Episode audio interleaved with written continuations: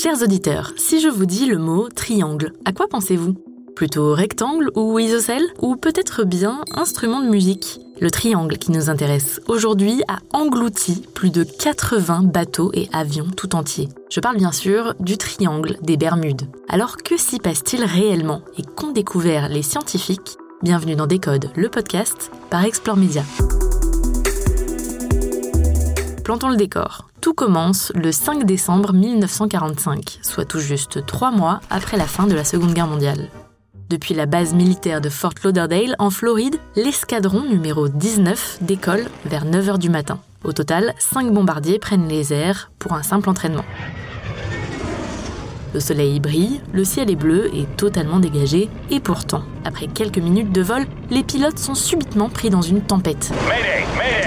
Les boussoles des appareils s'affolent, ils perdent de l'altitude et finissent par s'abîmer en mer. Voici leurs derniers mots transmis par radio.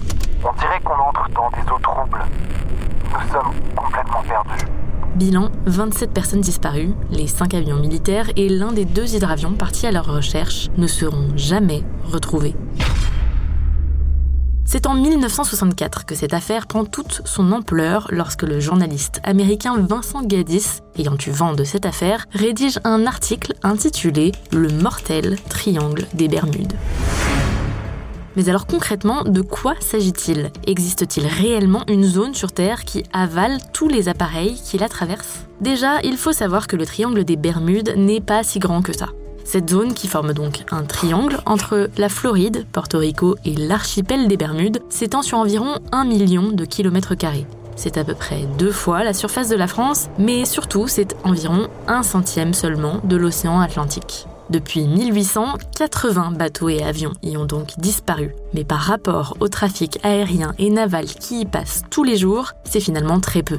Mais bon, quand même, qu'est-ce qui peut justifier ces disparitions et que se passe-t-il dans cette zone? Au fil des ans, le mystère a nourri les théories complotistes les plus folles. Activités extraterrestres, monstres marins, passage vers un autre monde, villes sous-marines, tout y est passé, même les francs-maçons, rapport au triangle.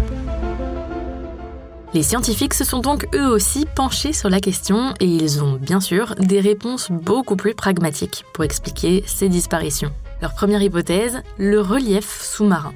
L'étude du fond de l'océan Atlantique a montré l'existence d'une montagne sous-marine de 4000 mètres de haut. Rendez-vous compte, il y a donc sous l'océan Atlantique une montagne un tout petit peu plus petite que le Mont Blanc. Dans cette zone, il y a aussi des abysses qui vont jusqu'à 8000 mètres de profondeur. Ce relief accidenté a formé des récifs qui provoqueraient des tourbillons aspirants pouvant expliquer la disparition des bateaux. En plus, la météo a aussi son rôle à jouer. Le triangle des Bermudes est balayé par des tempêtes tropicales, en plus d'être sur le passage du Gulf Stream, un courant océanique pouvant causer ces changements météorologiques brutaux.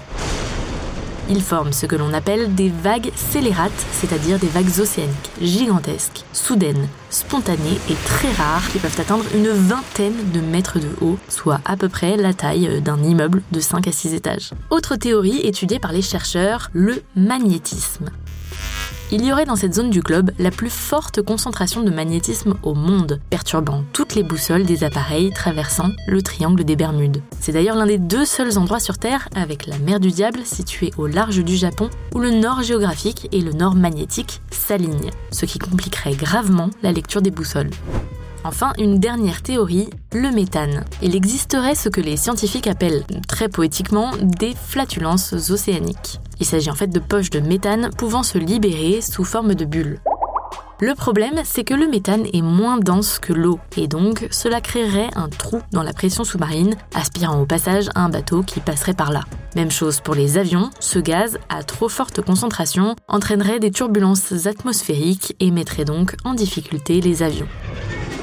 Vous l'aurez compris, beaucoup de théories existent, mais aucune ne fait réellement consensus dans la communauté scientifique. Même ceux qui l'ont vécu de leurs propres yeux ne sont d'ailleurs pas très clairs sur la question. Comme le plongeur apnéiste Jacques Mayol, qui a inspiré le film de Luc Besson, Le Grand Bleu, voici ce qu'il racontait en 1977 après avoir exploré cette mystérieuse zone.